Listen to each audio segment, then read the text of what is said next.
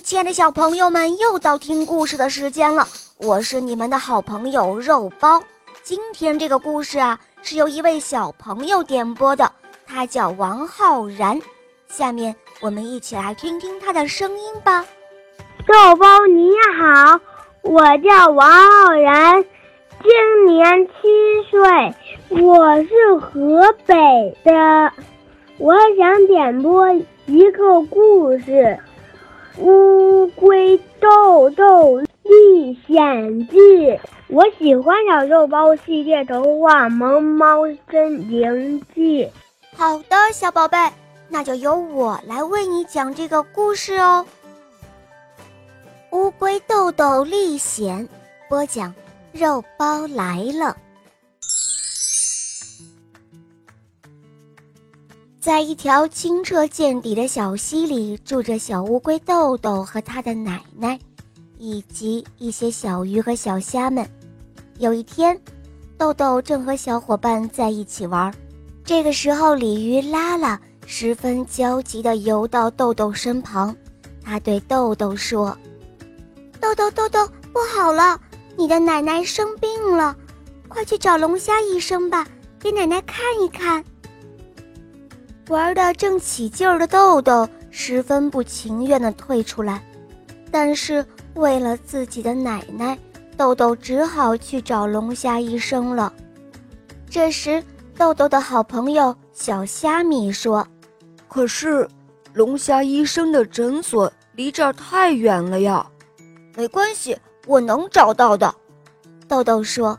他说完，就踏上了路程。他游了好一会儿。看到许多美丽、色彩斑斓的珊瑚，他好想去那玩呀。但是他想到了生病的奶奶，于是他继续往前游着。这个时候，一阵小漩涡把豆豆卷到了水草丛里，他动不了了。这下可麻烦了，我被水草缠住了，奶奶还在生着病，怎么办啊？豆豆心里想着，就在这个时候，有一只小螃蟹路过。豆豆眼前一亮，他大声地喊道：“螃蟹哥哥，快救救我好吗？我被水草缠住了。”“哦，好的，你稍等，我马上来救你。”小螃蟹立刻答应了豆豆。于是他挥动起了大钳子，把水草都剪断了。小螃蟹终于救出了豆豆，豆豆非常高兴。他向小螃蟹道谢后，继续往前游。这时，有一阵大漩涡把豆豆卷了进去，豆豆被转得头晕眼花。但是他为了奶奶，又拼命地向前游。他不知怎么就钻进了排水管里，但是豆豆依然不畏艰难地往前游。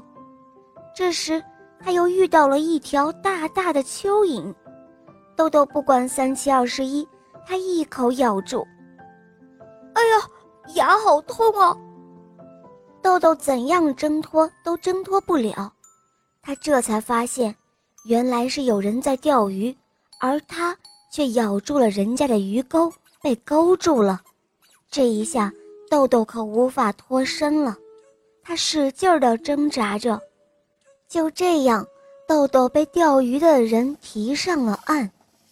只听那个人高兴地说：“哈哈，太好了，今天晚上就可以炖汤喝了。”此刻的豆豆感到无比的恐惧，他吓坏了。